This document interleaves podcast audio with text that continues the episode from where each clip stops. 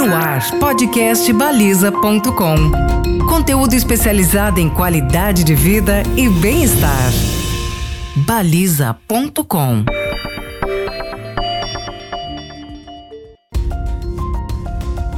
A pandemia de Covid-19 forçou uma guinada nos processos de digitalização. Mas será que o Brasil estava preparado?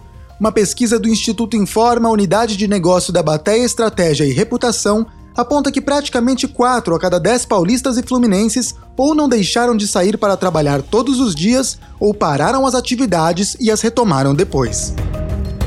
Buscando saídas para incorporar a tecnologia no bem-estar tanto do consumidor final quanto dos colaboradores das empresas, o trabalho de especialistas em UX design, o design de experiência do usuário, estão cada vez mais relevantes. Eu sou Lucas Balassi e para falar mais sobre a importância do design de experiência, converso hoje com Melina Alves, CEO da DUX Coworkers. Há 11 anos, sua empresa atua em projetos de inovação com foco no usuário para agilizar processos e melhorar o desempenho dos clientes. Entre eles, nomes de peso como Samsung, Visa, Natura e Bradesco. Olá, Melina, seja muito bem-vinda. Para começar, a gente sabe que a área de UX não é exatamente nova, mas carrega uma certa dúvida entre leigos no assunto sobre como ela atua. Então, talvez um bom jeito da gente aquecer essa conversa é dar exatamente esse contexto de o que é UX e como atuam os profissionais dessa área.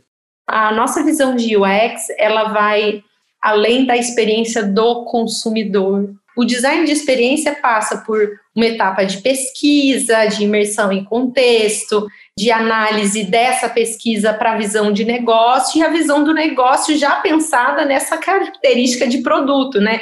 Como que eu posso produtizar, como eu posso ganhar escala e como que eu posso, ao mesmo tempo, criar uma relação de negócio que seja um ganha-ganha é, para a experiência dos envolvidos. E aí eu estou olhando com uma visão mais humanizada da relação de negócio e da relação da tecnologia e do papel da tecnologia. Mas a gente avalia, inclusive, se a tecnologia não deve ser a premissa em alguns, algumas etapas desse, desses pontos de contato com os usuários, né, passando desde a da operação, ou seja, o colaborador, ele é um usuário, né, quem vai gerenciar aquele produto digital é, um, é o primeiro dos, é o primeiro usuário, né? Até o final, né? Que são as pessoas, os consumidores, né? Bom, e pensando nas relações de trabalho, nós vimos que o home office não é uma realidade para todo mundo, né? Você acha que, de certa forma, a gente falhou nesse primeiro ano em digitalizar a indústria para permitir um trabalho remoto e mais seguro? Como que a digitalização será encarada daqui para frente? A relação da digitalização no aspecto da cultura do Ocidente, ela é muito mais de software. É, então, quando a gente fala em digitalização no Ocidente, a gente está falando em software. Quando a gente está falando em digitalização no Oriente, considerando a China como um grande potencial dessa digitalização, a gente está falando em hardware, ou seja, eles digitalizam a operação da indústria, é a indústria digitalizada é, a gente tem muito que caminhar para isso, tá? Veja a dor do e-commerce mesmo, né? A cultura do e-commerce, ela não é só vender, tem a toda a relação do controle do estoque, a logística, né? Como que faz. Em relação no Brasil, isso, isso ainda está assim engatinhando para zero, entendeu? A digitalização ela tem acontecido. A gente vamos vamos olhar para o empreendedor brasileiro, tá? Independente do contexto da pandemia, é um empreendedor que muitas vezes foi empreender ou porque foi demitido, né, ou porque ele perdeu o emprego, é, ou porque ele também vê como um, um, uma chance de um trabalho extra, de fazer uma jornada extra de trabalho, então faz um bolinho, faz alguma coisa que dê para encaixar como uma jornada extra de trabalho e de repente vira um negócio da vida da pessoa, né? Então, essa é a natureza do empreendedorismo no Brasil. Ah, não é o empreendedorismo das startups, do, do Vale do Silício, que a gente ouve falar, que a gente tem essa relação, né?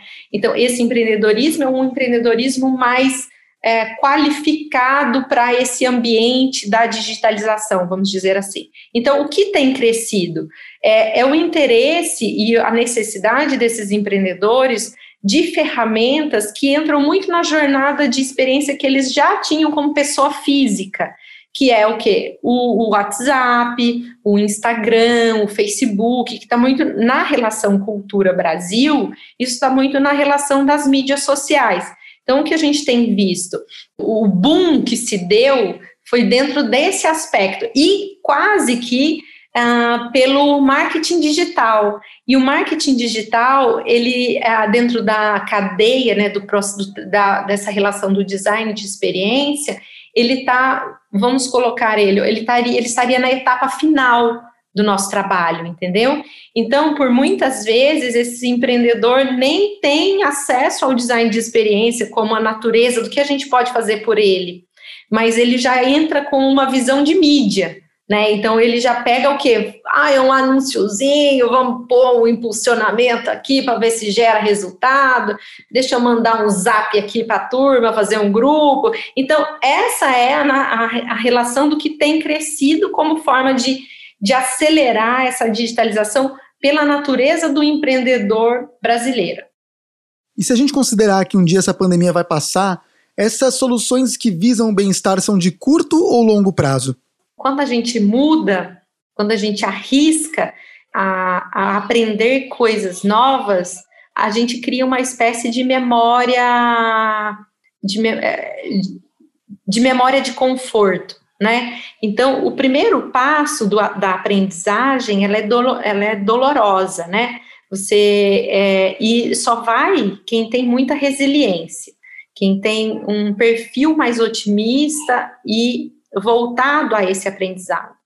Então, isso, até quando conto especialistas de usabilidade, né, isso está dentro do, dessa psicologia cognitiva, como que a gente aprende, enfim.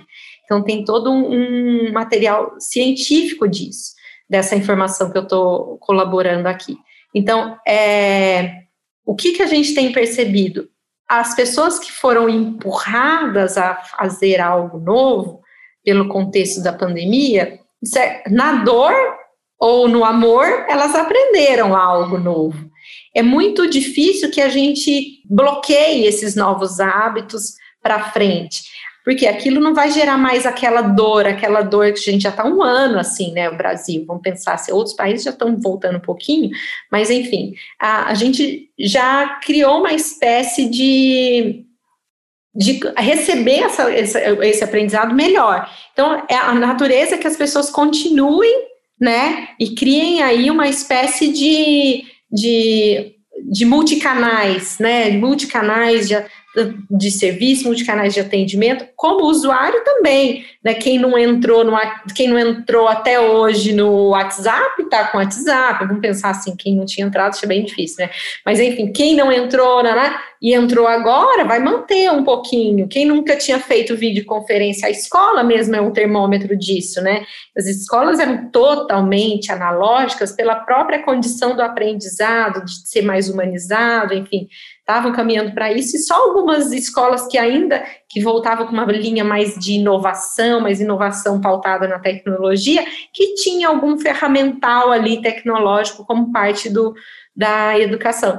Agora não, né? Qualquer escola está buscando uma, uma ferramenta para suporte.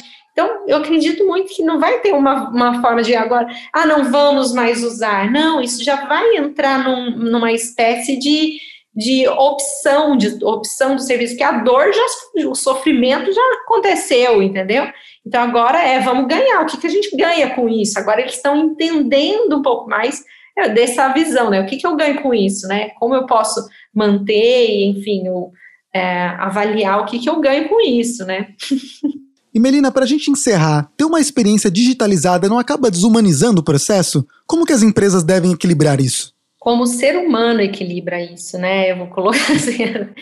É, o equilíbrio é o saber dizer não, né? Eu acho que o equilíbrio, a gente, a, a gente é importante, é a mesma coisa que você conseguir dosar a relação de experiência com qualquer coisa, que você, qualquer atitude que você tenha. Tudo que você faz em excesso vai ser prejudicial.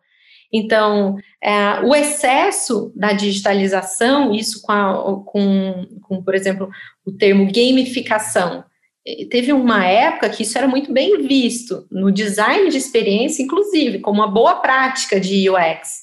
Mas a gamificação atualmente para os especialistas em UX, a gente já olha isso com um certo pudor, porque eu não quero gamificar, não quero fazer a pessoa ficar mais tempo no meu aplicativo a troco de nada, porque eu estou fazendo um mal para a mente e para o corpo daquele ser humano.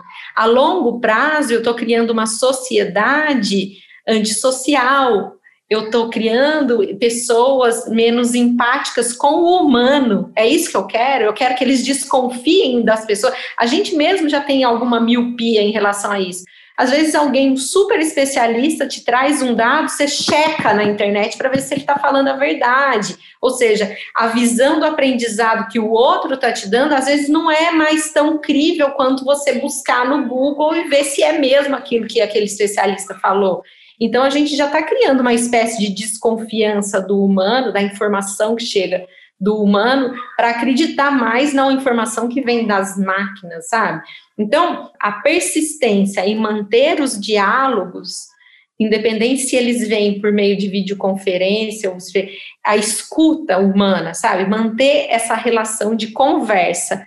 Se ela tem, ela é intermediada por uma interface ou não, não sei, mas eu acredito muito que o digital precisa crescer, assim como a relação de transmi transmissão do conhecimento também precisa crescer.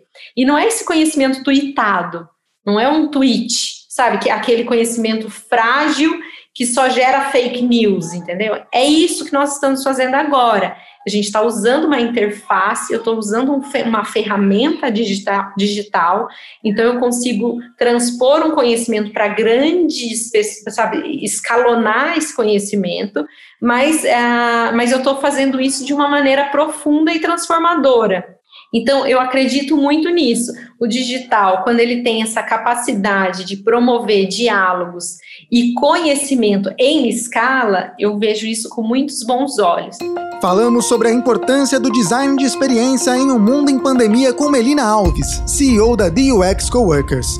Para conhecer mais o trabalho da empresa, o site é duxcoworkers.com.